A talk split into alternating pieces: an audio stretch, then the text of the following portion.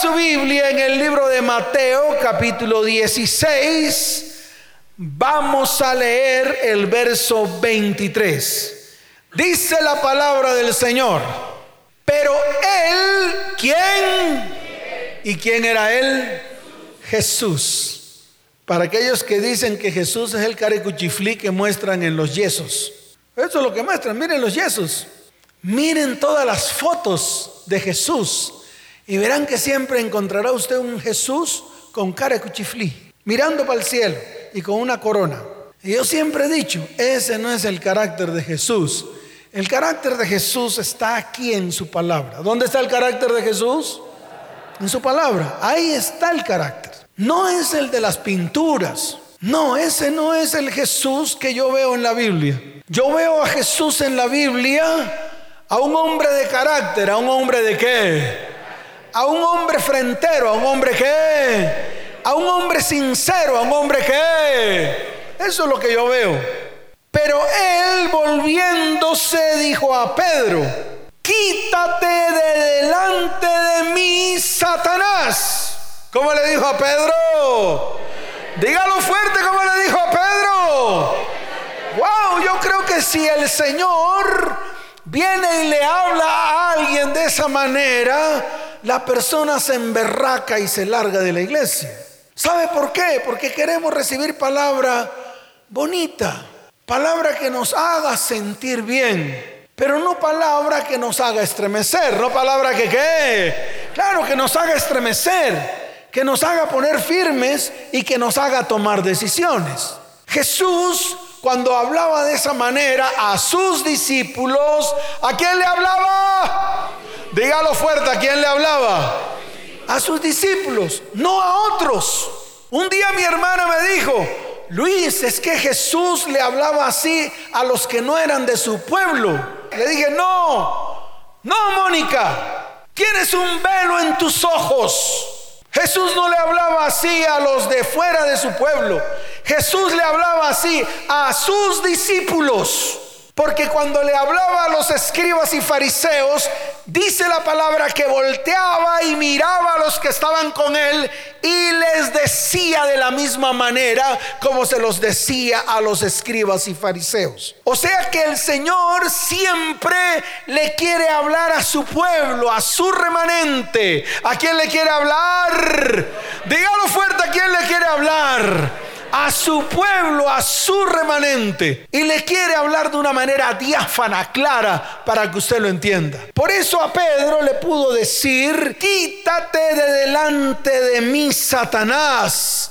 Me eres tropiezo, me eres qué? Porque no pones la mira en las cosas de Dios, sino en la de los hombres. Amén y amén. ¿Cuántos dicen amén? Y eso es lo que está pasando con el pueblo de Dios hoy. El pueblo está colocando su mirada no en las cosas de Dios. Hay una cantidad de revueltos doctrinales en las cuales la iglesia del siglo XXI, de la iglesia actual, está colocando su mira, está colocando su qué, su mira en las cosas del mundo y no en las cosas de Dios. Y yo te quiero invitar hoy a que des un giro de 180 grados. ¿De cuántos grados tienes que ser tu giro? De 180 grados. Para que a partir de hoy mires todo en tu vida, en tu hogar, en tu descendencia, en todas las áreas desde el punto de vista espiritual. Por eso es que tenemos que desaprender. Esa es la razón por la cual tenemos que desaprender y volver a aprender. Porque cuando usted se convierte al Señor, lo primero que renace en usted es el Espíritu. Por lo tanto, todo lo que comience a ver, a escuchar y a hablar, todos los sentidos suyos tienen que ahora comenzar a trabajar en el ámbito espiritual. Tienen que comenzar a trabajar en qué? En el ámbito espiritual, dejando las cosas de la carne, lo del hombre y las cosas del mundo a un lado. Y de esa manera vamos a comenzar a tener un tiempo especial delante de Dios. Y yo le quiero decir algo, el resultado, un verdadero cambio y una verdadera transformación en su vida, en su hogar y en su descendencia. ¿Cuántos dicen amén? ¿Cuántos dicen amén? Dele fuerte ese aplauso al Señor. Ahora, ¿qué está pasando? Porque tenemos que situarnos en lo que está pasando en medio de nuestras vidas. A lo largo de nuestra vida muchas veces tenemos que enfrentarnos a situaciones difíciles y muchas de esas situaciones difíciles nos parecen imposibles de superar humanamente. Por eso en lo natural no lo podemos tratar. Porque a pesar de que hacemos esfuerzos con nuestras manos, a pesar de que hacemos lo humanamente posible, esas situaciones son muy difíciles y a veces hasta imposibles de superar. Dios lo está invitando a que de verdad usted tenga un cambio y una transformación real. Y para que lo pueda hacer el Señor, usted tiene que pasar de carne a espíritu. Usted tiene que comenzar a ver todas las cosas desde el punto de vista espiritual, desde el punto de vista que... Por eso Él quiere levantar un remanente. Su pueblo, ¿su qué? Su pueblo.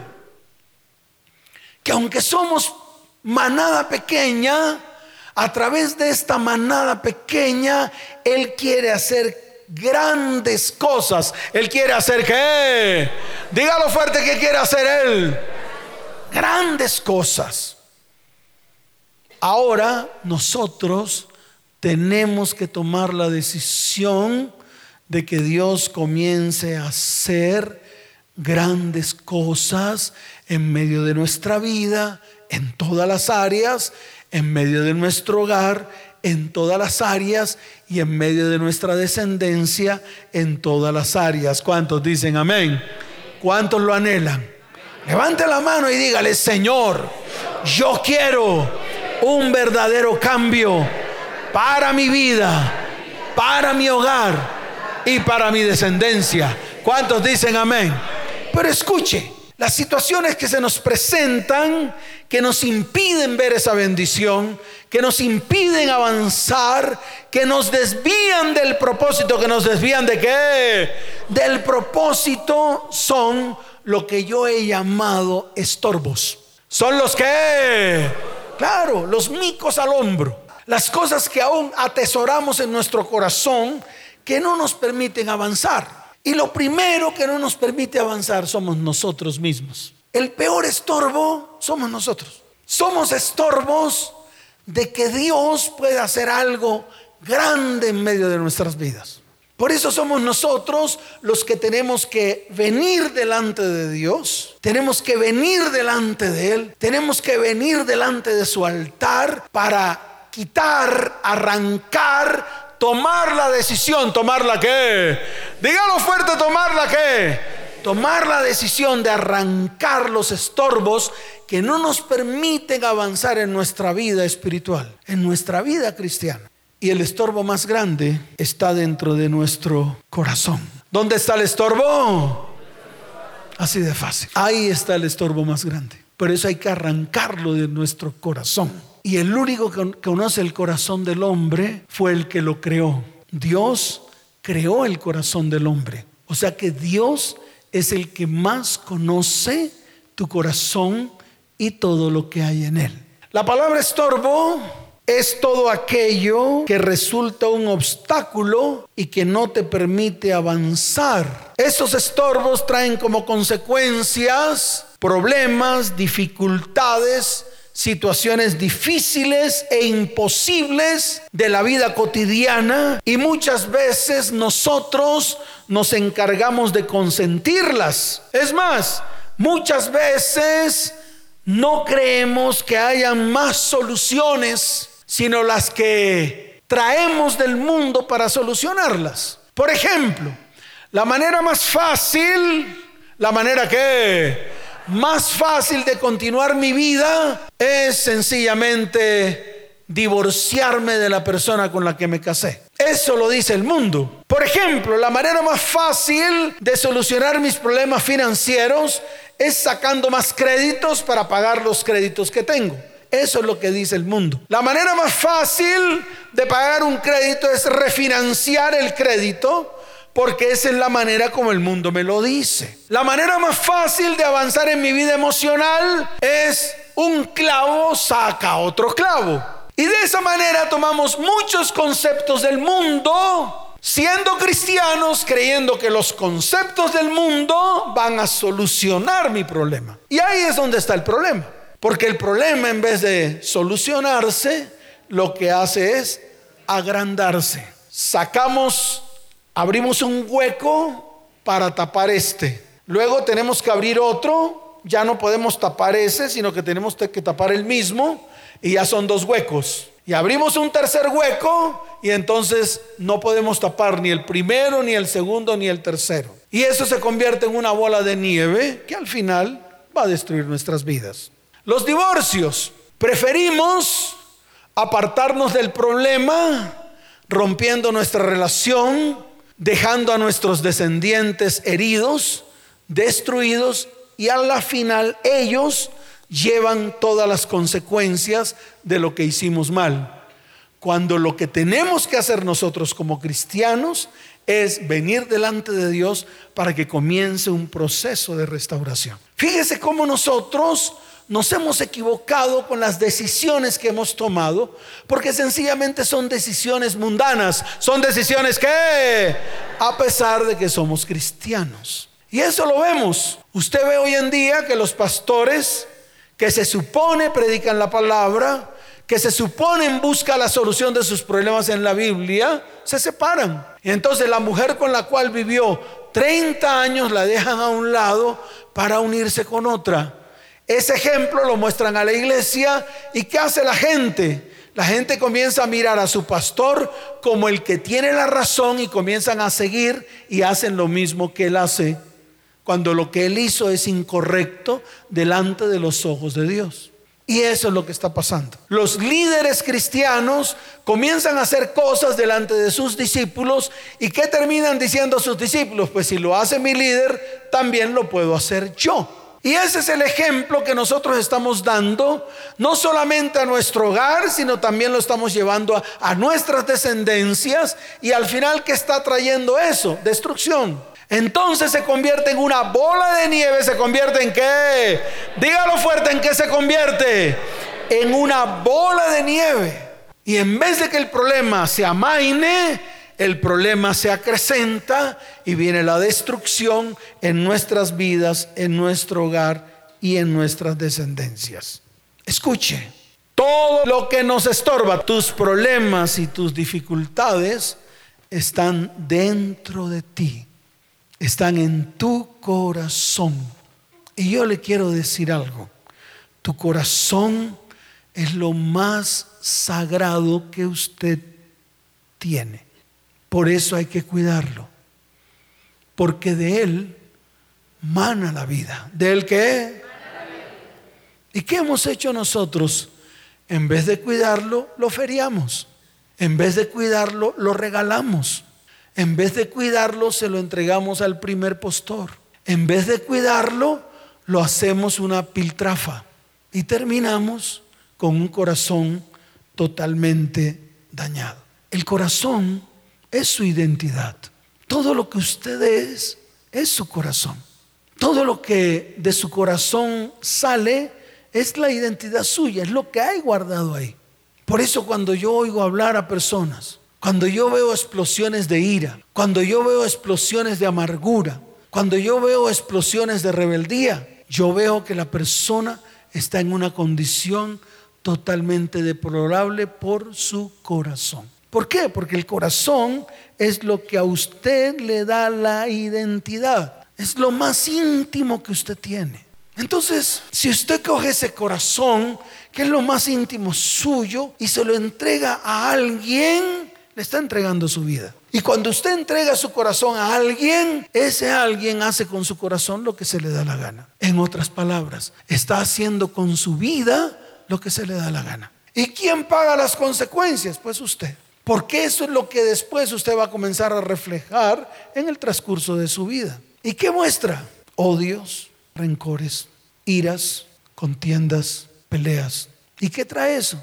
División, ataduras, ligaduras. Cuando usted tiene un corazón enfermo, usted se une a todas las fuerzas espirituales de oscuridad, a todas. Cuando usted abre su corazón al mal, cuando usted anida amargura, raíz de amargura, cuando usted anida falta de perdón, cuando usted anida iras, contiendas, peleas, cuando usted anida palabras soeces, cuando usted anida palabras maldicientes, sencillamente usted está siendo gobernado por el reino de las tinieblas.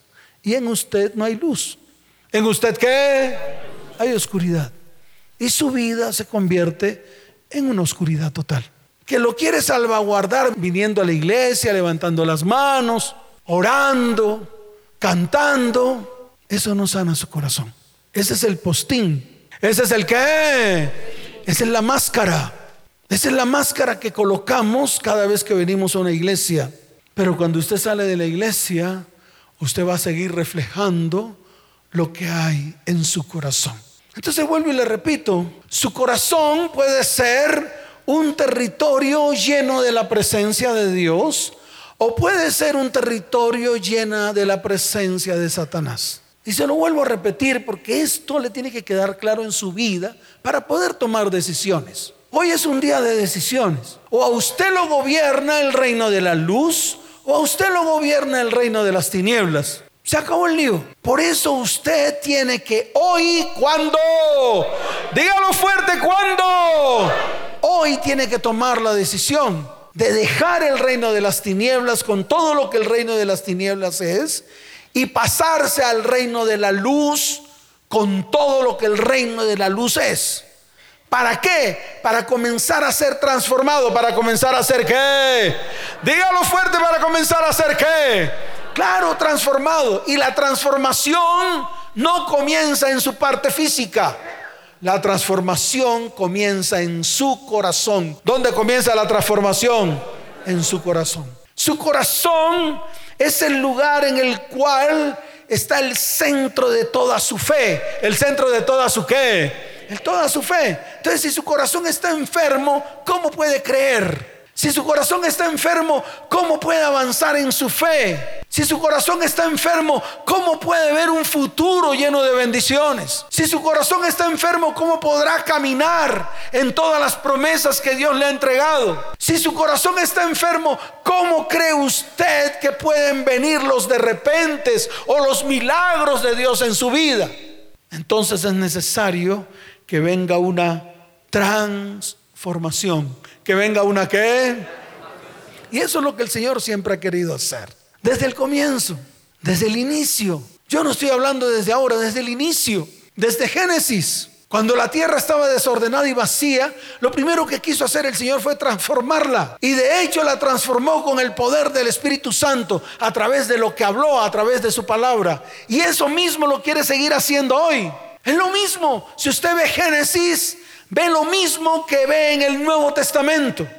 El Señor lo quiere transformar a usted a través de qué? De la palabra. ¿A través de qué? De la palabra que habló él mismo a través de Jesús. Él mismo lo dijo, yo hablo lo que oigo a mi Padre hablar. Porque las palabras que salen de mi boca no salen de mí, salen de mi Padre. Los mandamientos que salen de mi boca son mandamientos que mi Padre me dijo que les dijera a ustedes. Y ahí es donde tiene que venir el cambio y la transformación. El cambio y la transformación de la iglesia de Cristo tiene que ser a través de la palabra de Cristo. ¿A través de qué? De la palabra que Él pronunció.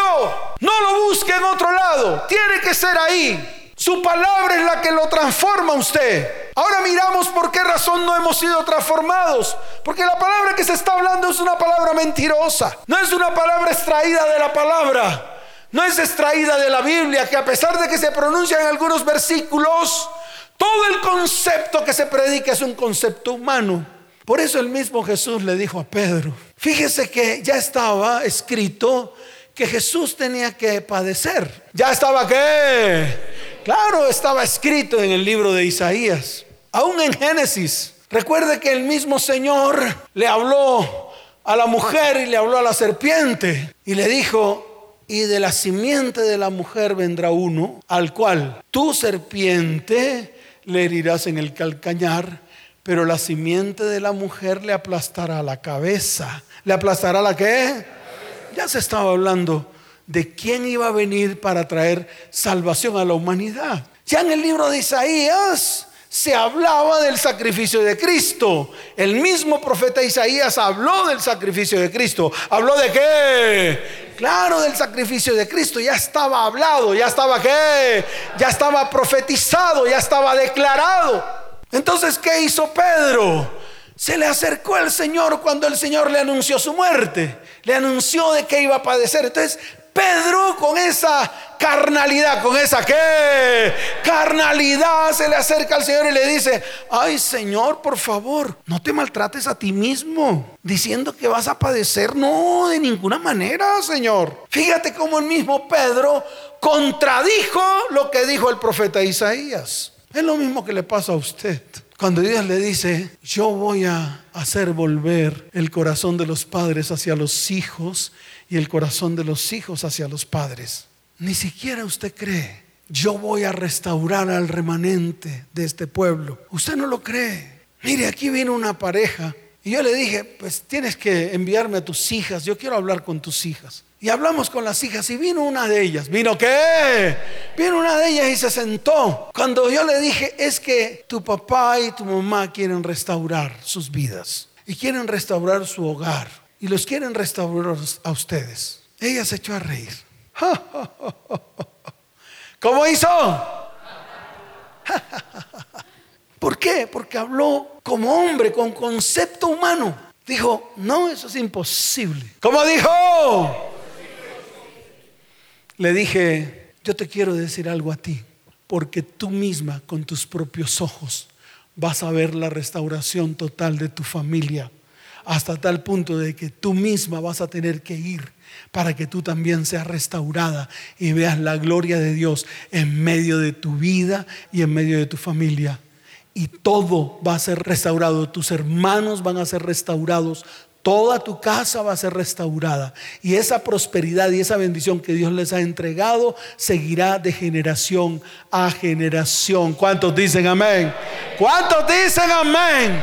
Por eso si Dios lo ha dicho, Dios lo va a cumplir en medio de tu vida, en medio de tu hogar y en medio de tu descendencia. ¿Cuántos dicen amén? ¿Cuántos dicen amén? Dele fuerte ese aplauso al Señor. Porque si Dios pudo restaurar mi vida, mi hogar, mi familia, mis hijos, que estamos en ese proceso, también lo va a poder hacer con usted. ¿Cuántos dicen amén? ¿Cuántos dicen amén? Fuerte ese aplauso al Señor.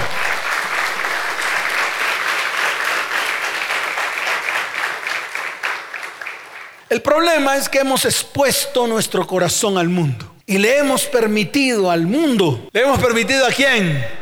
Al mundo tener acceso a nuestro corazón. Ese es el problema. ¿Y cómo ha tenido acceso el mundo a nuestro corazón? Mire, lo primero lo encuentro en el libro de Proverbios. ¿Dónde encuentro lo primero? Porque todo esto lo tenemos que sustentar con la palabra. Si no lo sustentamos con la palabra, esto se vuelve habladuría. ¿Se vuelve qué?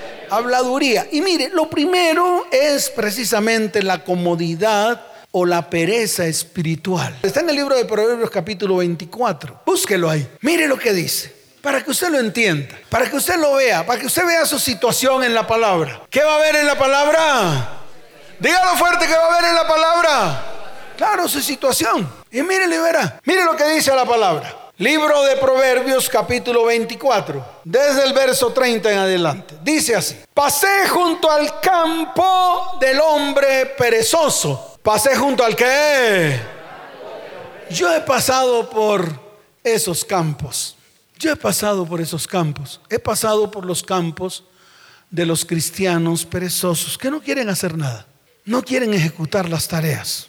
No quieren actuar de acuerdo a la palabra y quieren seguir actuando de acuerdo a sus conceptos. Ese es. Y lo he visto acá. Cuando uno da la consejería ni siquiera oyen. Ni siquiera qué? No oyen. Y entonces siguen aplicando sus conceptos. Y es ahí cuando yo les digo, ¿de qué te sirven tus conceptos si con tus conceptos todo lo has destruido? ¿Para qué quieres seguir aplicando tus teorías si con tus teorías nada ha pasado? Es así de fácil. Yo quisiera que hubiesen más y más hombres que puedan hacer o reconocer todo lo mal que han hecho, que puedan reconocer dentro de sus vidas que todo lo que han hecho en sus fuerzas y con sus manos no les ha funcionado. ¿Y todo por qué? Porque no aplican los principios que están descritos en la palabra. Y eso es lo que nos ha pasado. Cuando usted aplica sus propios conceptos, apartado o alejado de lo que dice la palabra, déjeme decirle algo, usted no prosperará. Pero cuando usted comienza a aplicar los conceptos y principios, nosotros como cristianos de lo que dice la palabra, la misma palabra dice que todo lo que hagas prosperará, que todo lo que qué, todo lo que hagas prosperará. Entonces yo me he tropezado con personas así, con personas de lo que dice aquí, pasé junto al campo del hombro perezoso. Cuando hablo de pereza, hablo de personas que no quieren hacer las cosas, que creen que todo es automático, que todo es qué, automático. Entonces se van a las iglesias facilistas, a las iglesias que Claro, las facilistas. A ver, allá va el soplo, a ver cuántos quieren aceite, a ver, haga el pacto. Esas son las iglesias facilistas. A ver, vamos a hacer una cena que vale 400 mil pesos para que usted restaure su relación con su mujer y con su cónyuge y con sus hijos. Va a ser de gran bendición. Esa es la iglesia facilista. La iglesia facilista que le dice a la gente, tranquilos, no se preocupen, ya ustedes son cristianos. Usted, varón que tiene su noviecita, siga teniendo relaciones sexuales con ella. No se preocupe que eso al día siguiente Dios lo perdona. Usted solamente se lava y que ella se lave y ya. Esas son las iglesias facilistas. Las iglesias en las cuales no hay arrepentimiento. Y el pecado es como si no existiera a pesar de que lo hacen y lo cometen. Iglesias facilistas, todo está bien, no se preocupen. Ahí va la palabra. Tranquilos, ¿cuántos reciben la palabra? Amén. Entonces, saque el canastico vieja bruja, porque allá hay un pocotón que quieren pactar. Esas son las iglesias facilistas. Eso es lo que dice la palabra del hombre perezoso. El hombre que a pesar de que ha visto, y hablo de hombres y mujeres, que han destruido vidas, hogares y familias, no son capaces de ponerse el calzón bien puesto y apretárselo. No son capaces. No son capaces de ir tras sus familias, tras sus hijos para comenzar un tiempo de restauración y restitución. Es así de fácil. Entonces se anidan en una palabra. ¿Se anidan en qué? Claro, se enconchan en una palabra. Y entonces es ahí cuando a mí me toca decirle, ¿y para qué te sirvió la palabra? ¿Para qué si no se ha hecho vida en tu vida? Entonces todo lo que estás hablando es paja. Porque si no comienzas a trabajar, si no comienzas a levantarte, no va a pasar nada. Amén. Entonces yo me he encontrado con hombres perezosos. Y dice, y junto a la viña del hombre falto de entendimiento. Y junto a la viña del hombre de qué? Claro, falto de entendimiento. Ahora le pregunto yo a usted, ¿no es lo que está pasando en usted? Usted es falto de entendimiento.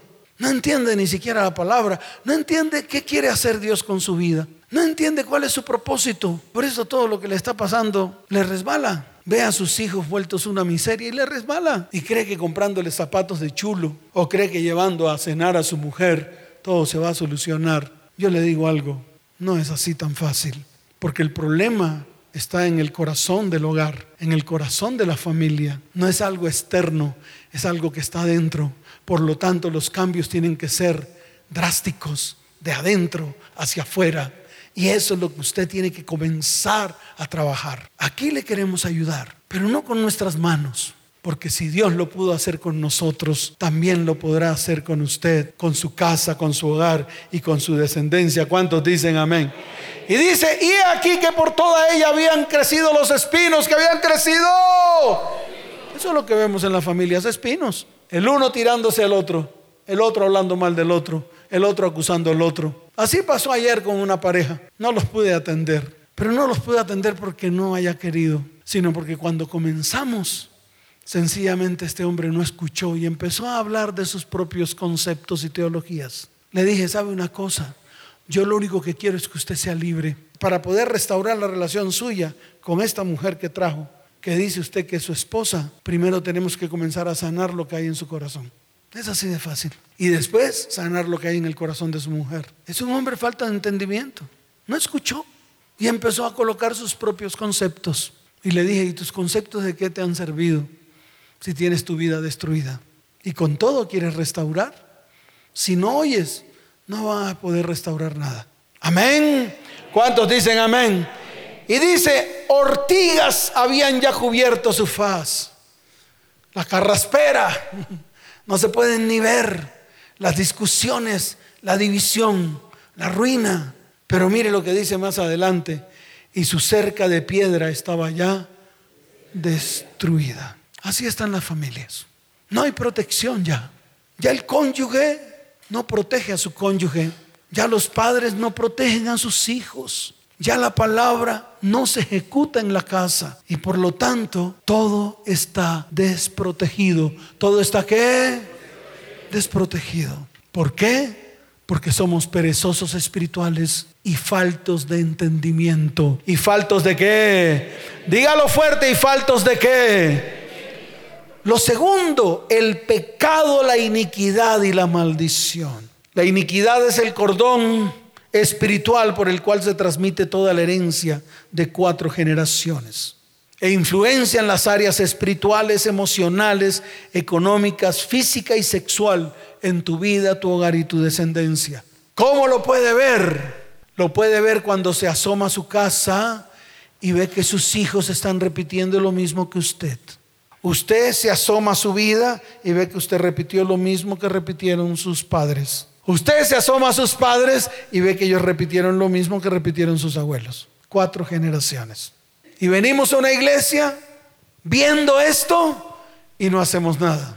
Decimos que todo es normal. Decimos que todo es qué. Vemos la destrucción de nuestros hijos y ni siquiera le ponemos coto. No sabemos cómo. Le decimos, se lo entrego al Señor porque ¿qué más? Comenzamos a sacar teologías humanas que no están escritas en la palabra. Y el problema, nunca fuimos testimonio para ellos del Señor que se supone está en nuestro corazón para entregárselos a ellos o para mostrárselos a ellos. Por eso ellos nunca pudieron hacer lo que tenían que hacer y comenzaron a desviarse haciendo lo que no tenían que hacer.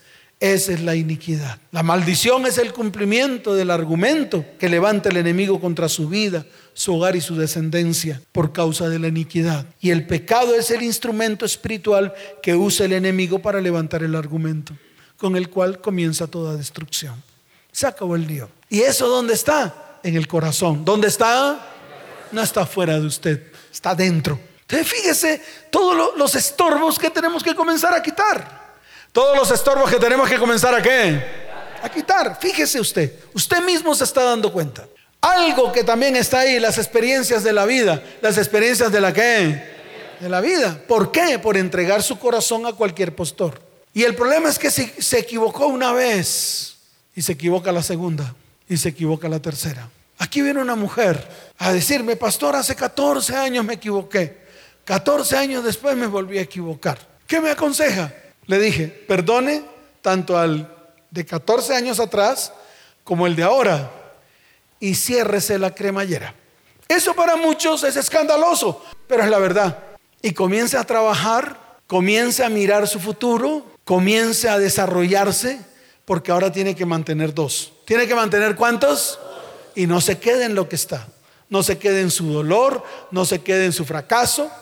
Avance, comience a estudiar, gradúese de profesional porque le faltó un semestre y comience a trabajar porque ahora tiene dos. Eso es lo que tiene que hacer. Y al final le dije lo que no le gusta que le digan a usted. Ciérrese la cremallera, haga barbecho. ¿Haga qué? Deje reposar su tierra. Comience a sacar los espinos y abrojos que hay en su tierra. Uno, dos, tres. Eso es hacer barbecho limpie su tierra. Eso es lo que hay que hacer. Eso es lo que hay que hacer en los hogares y en las familias. Porque al final terminan destruyéndose. ¿Terminan qué? Dígalo fuerte, ¿terminan qué?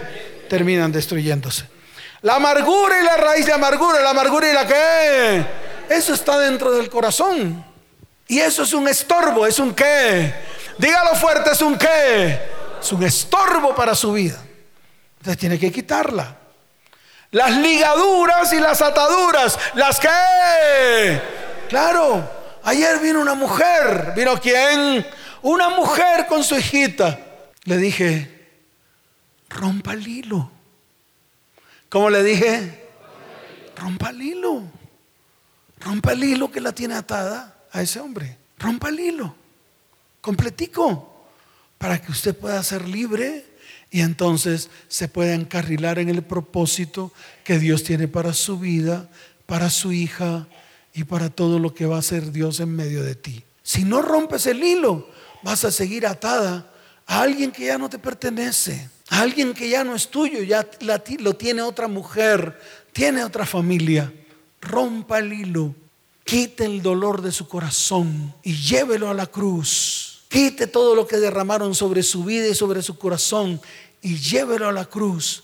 Pero lo primero que tiene que hacer es romper el hilo, porque así lleve todo a la cruz. Si no rompe el hilo, ese hilo será el conductor de toda la ligadura, de toda la maldición, de todo el dolor que en algún momento derramaron sobre su corazón. Y se acabó el lío. Y eso es lo que tenemos que hacer. Rompa las ligaduras y las ataduras. Vaya delante del Señor después de romper ese hilo y lleve sus traumas. ¿Qué tiene que llevar? sus traumas. Y lo que le quiero decir, que se lo dije desde el comienzo, no hay un proceso automático, no hay un proceso rápido, porque queremos precisamente los soplos, los aceites y los rituales.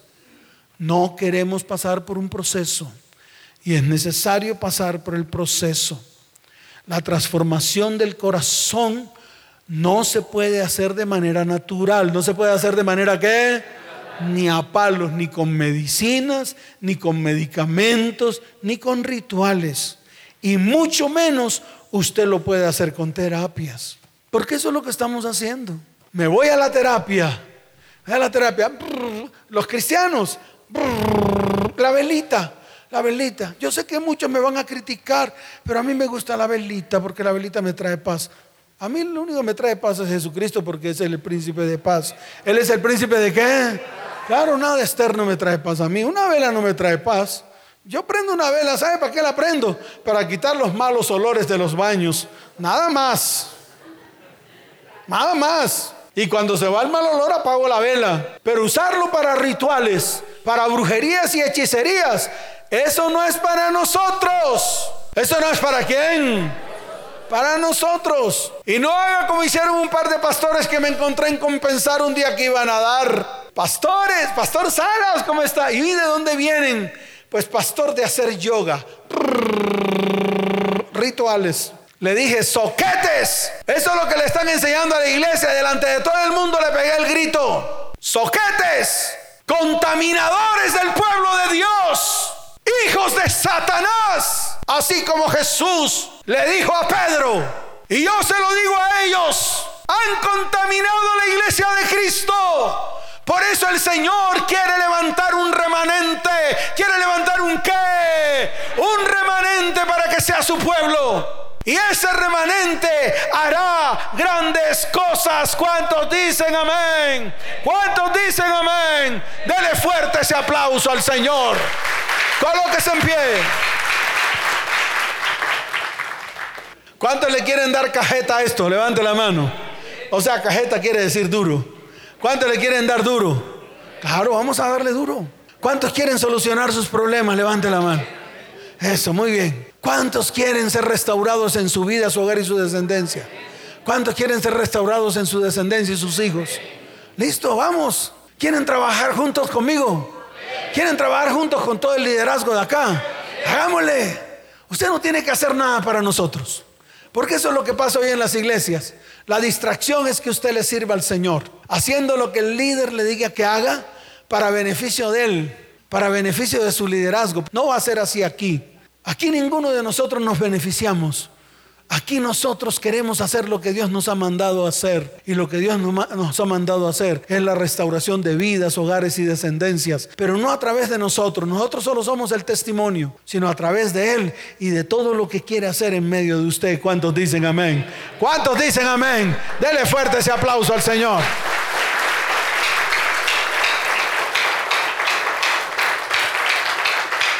¿Cuántos quieren ser libres? Eso. Vamos a comenzar. Pero de verdad, verdad, quitamos ataduras, ligaduras, viene la restauración, la restitución, wow. Vienen los tiempos, todo aquello que perdió, en todas las áreas, porque yo no estoy hablando aquí de cosas económicas, tal vez esa es parte de esa área, pero en todas las cosas yo le quiero decir algo, Dios lo va a restituir. Va a restituir el gozo en su casa, en su hogar y en sus hijos. Va a volver la unidad. Y Dios le va a colocar propósito firme. ¿Cuántos dicen amén? Levante su mano derecha y diga viva voz, Señor, hoy reconozco que el problema que hay en mi vida, en mi hogar y en mi descendencia es mi problema. Por lo tanto, no voy a negar, no voy a culpar y no voy a acusar Hoy tomo responsabilidad de mi propia vida, de mi propia casa, de mi propio hogar y de mi propia descendencia. Señor, lo que me hicieron a mí es mi responsabilidad. Por lo tanto, hoy quiero ir delante del Señor para decirle, Señor, mi problema es mi responsabilidad y yo asumo mi responsabilidad. Padre, no quiero ser hipócrita. Diga, no quiero ser hipócrita. Diga, hoy saco primero la viga de mi propio ojo y de esa manera veré bien para poder sacar la paja del ojo de mi hermano. ¿Cuántos dicen amén? ¿Cuántos lo van a hacer? Levante su mano y diga, no seré hipócrita. Primero, asumiré mi responsabilidad. Todo lo que me hicieron a mí es mi responsabilidad. ¿Cuántos dicen amén? Señor, desde hoy quiero sacar a la luz todo lo que hay en mi corazón delante de Dios. Yo quiero que esto que esté hablando lo escuche bien. No se distraiga, porque lo que está diciendo hoy lo tiene que hacer. Tal vez no lo vamos a hacer aquí, porque se convierte en algo religioso. Lo tiene que hacer en su casa. Lo tiene que hacer de manera consciente. ¿Cuántos dicen amén? Levante su mano y dígale, Señor, hoy quiero sacar a la luz todo lo que hay en mi corazón. Lo voy a hacer delante de Dios. Diga, lo voy a hacer delante de Dios. No necesito hacerlo delante de los hombres, sino delante de Dios. Señor, hoy, diga desde hoy, expongo todo lo que el enemigo ha colocado en mi corazón en lo secreto. Porque escrito está, porque no hay nada oculto que no haya de ser manifestado, ni nada escondido que no haya de salir a la luz. Señor, Hoy tengo oídos para oír y quiero oír. Hoy es el día en el cual pongo por obra lo que dice tu palabra en estos dos versículos bíblicos. El primero en el libro de Mateo, capítulo 7, verso 5. Y el segundo, lo que dice el libro de Marcos, capítulo 4, verso 22. Diga, por lo tanto, hoy comienzo a trabajar en el propósito que Dios tiene para mi vida, para mi hogar y para mi familia. En el nombre de Jesús. Amén y amén. Dele fuerte ese aplauso al Señor.